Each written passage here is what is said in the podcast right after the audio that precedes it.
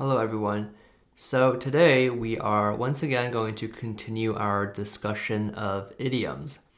The benefit of learning idioms is that they're sort of like a common set of vocabulary that is outside the strict rules of the English language, but everyone still understands. So, the phrase, the meanings that you tend to try and express using idioms can always be expressed without idioms, but it's just that using an idiom that everyone knows about will save a lot of words. And even if you don't use them in everyday speech, other people that you listen to will in native uh, conversational English. So it's always beneficial to expand your knowledge of idioms because they are uh, absolutely very useful to become a conversational speaker of any language. So we left off at speak of the devil, I think. So that's what we talked about last time, among other uh, idioms.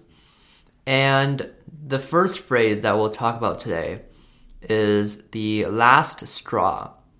So the last straw, well, you can predict that last straw does not mean the like the last straw in a cup, but it means the last straw basically means my last tolerance or my last patience. And if you say that, ah, oh, that's the last straw, it just basically means that your patience has run out, you're not going to tolerate something anymore. Basically, uh, I'll give an example. So let's just say that you're in class um, and that some uh, students are like making noise while the teacher is talking or something like that. And the teacher finally says, Oh my god, that's the last straw. Uh, and you're getting detention or you're going to the principal's office or something like that. So that just basically means so if um, if you say that's the last straw, that basically means that your patience has run out. So that is the first thing. The second idiom that we're going to talk about is to make matters worse. So, this one is less of a conversational idiom and also like it's used in conversation, but it's also very commonly used in writing. So, when you read a book, you might be able to see this one in formal writing, whereas some of the other ones we've talked about you can only really hear in conversation. So, to make matters worse is pretty self explanatory, I think. So, it just is a replacement for the phrase even worse. And the general structure when you're trying to use this idiom is that first you're describing some bad things that happened. And then you're basically saying, on top of that, you know, it was already a bad situation, but then this happened. So you can say, to make matters worse, so and so event happened which made it worse. So you can say, to make matters worse, to start a sentence when you're describing like an additional bad thing that happened. And the third one we'll talk about today is the phrase wrap your head around. So, wrap your head around.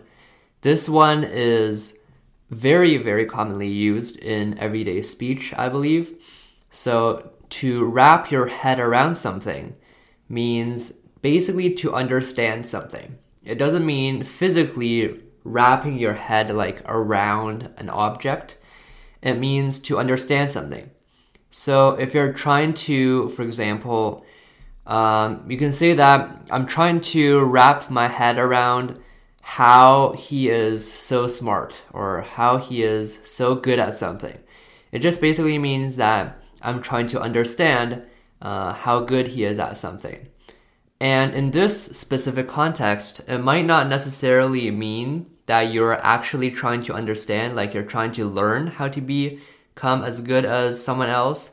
It could also mean that you're just in disbelief. So, to wrap your head around something, can be used to describe when you're trying to understand something. In general, that is the uh, general use case. And finally, we'll talk about one last one. So, the last one we'll talk about is the phrase, you can say that again. So, this one, um, my impression is that uh, it's a bit old fashioned. Like, you don't commonly hear it around in everyday conversation anymore. So, I don't commonly use this phrase and I don't hear it with people I talk to.